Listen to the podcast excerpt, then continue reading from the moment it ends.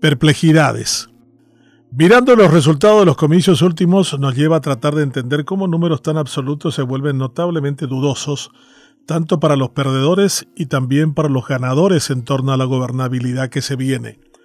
La duda del fraude se instaló tanto que las propias autoridades del Tribunal Electoral no la han descartado, buscando que las interrogantes vayan dirigidas a los integrantes de mesa antes que a las extrañas como singulares urnas electrónicas, que empezaron siendo cajas negras o bobas hasta aparecer como complejas máquinas capaces de sumar, restar o dirigir los votos sin que el votante lo quisiera ni supiera.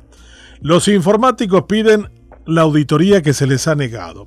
Los perdidosos parciales quieren abrir el sobre 4 donde se supone están las boletas que confirmarían que los números del acta redactado de conformidad a la lectura óptica del código de barra es el resultado final amañado. Nadie cree nada ni los que están nombrados para aclarar que cuando hablan terminan confundiendo aún más. Afuera del Tribunal Electoral una multitud sin su líder encarcelado tampoco logra comprender la interpretación de los hechos por parte de la senadora electa Yolanda Paredes, quien dice que si no se logró abrir el sobre 4 no tiene sentido seguir manifestándose.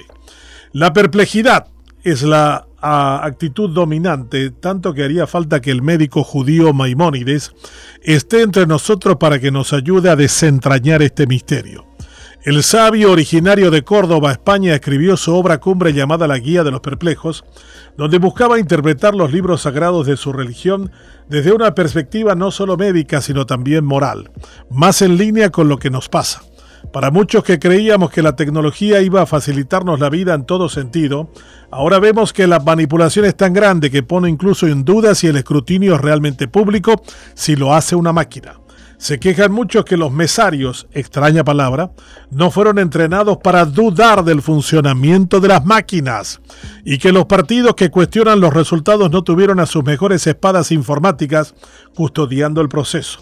Incluso algunos que van más lejos sorprendidos que cuando se aprobó el sistema en el 2019 para permitir el voto preferencial con urnas electrónicas, muy pocos colorados se opusieron al mismo.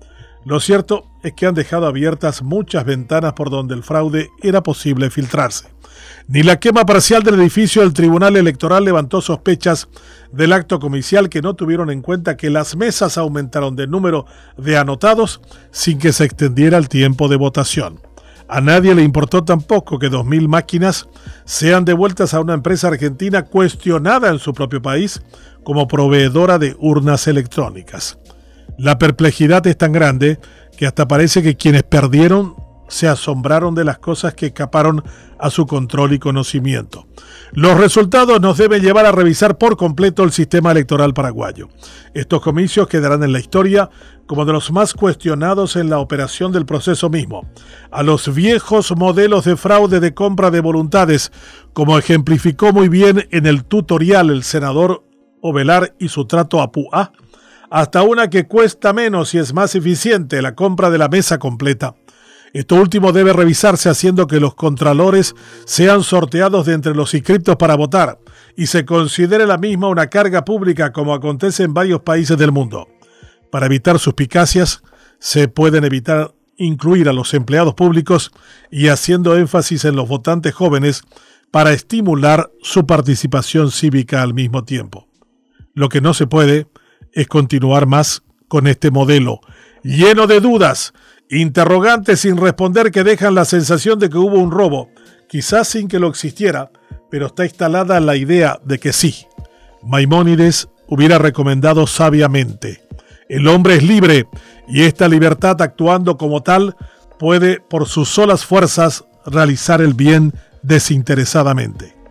Aunque, conociéndonos como nos conocemos, controlados podríamos ser mejores y los resultados iguales.